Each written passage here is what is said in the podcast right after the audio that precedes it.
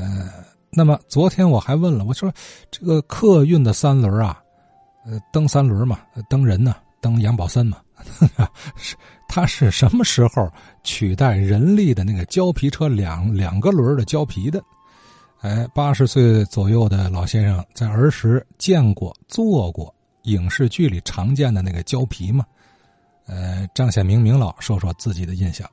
那个三轮车呢，在这个日本投降以后啊，几乎被胶皮车就取代了、淘汰了。一个是取代了这个人力车这个客车呀，另外还可以代替一部分就是小拉车。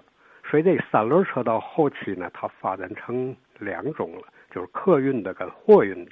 客运三轮呢，啊，一种是人在前边蹬的啊，坐在后头；还有一种呢，人在旁边蹬啊，嗯，这个座也坐在旁边啊，这叫挎斗的。我摩托车这种样子的很多啊，旁边带挎斗的军用摩托。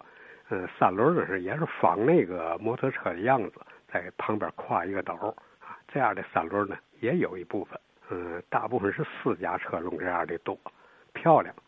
嗯，货用三轮呢也分两种，一种就是平板车啊，后边就是可以随便装货，大木头板子那个平平盘的。嗯，另一种货车呢就是叫倒骑驴，这个人呢在这个灯里在后头，这个东西啊放在前头，特别是做小生意的拿这个车呀。当货摊上边摆的就是货物，他搁在后头，让人拿走了都不知道。所以他用这个倒骑驴，他可以随时看着东西，这样骑着走呢，东西也丢不了。嗯，这种倒骑驴在天津不太多，北京比天津多。货运这个三轮呢，后来解放以后啊，就都组织成了这个运输社了，三轮机社、三轮机社，那都是货运三轮。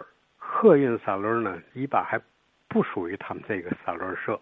但是他们也有停车点在比较嗯繁忙的交通的路口啊，一边上啊就停着几辆，所以用起来呢也是很方便。我们这个门口就经常停着车，因为鸟市那会儿客流量也比较大。鸟市那会儿有一个玉明村茶楼啊，这个南北二村，南市的玉湖村，鸟市有个玉明村，玉明村楼下就是个三轮停车点儿。总停着一一些个三轮，从前就是停着点胶皮，后来就变成了停些个三轮。我要雇车呢，到那就招呼一辆啊，一直跟着我到家啊，拉我们家的人呢再走。价钱呢也很便宜，确实是很便利。嗯，从两轮的胶皮到三轮车，发展到现在四轮的了啊，这个。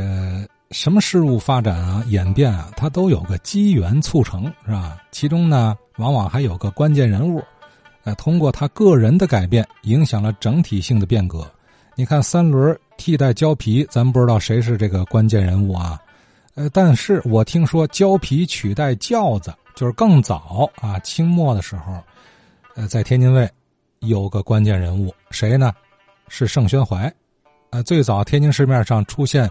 做二轮这个胶皮，据说是他，他呢是从上海带过来的，呃，自己的这个这个胶皮啊。随后天津人都效仿他，是吧？胶皮车呢也就越来越多了，哎，替代了以往的轿子或是马车，从二轮到三轮了。这个他就是关键人物啊。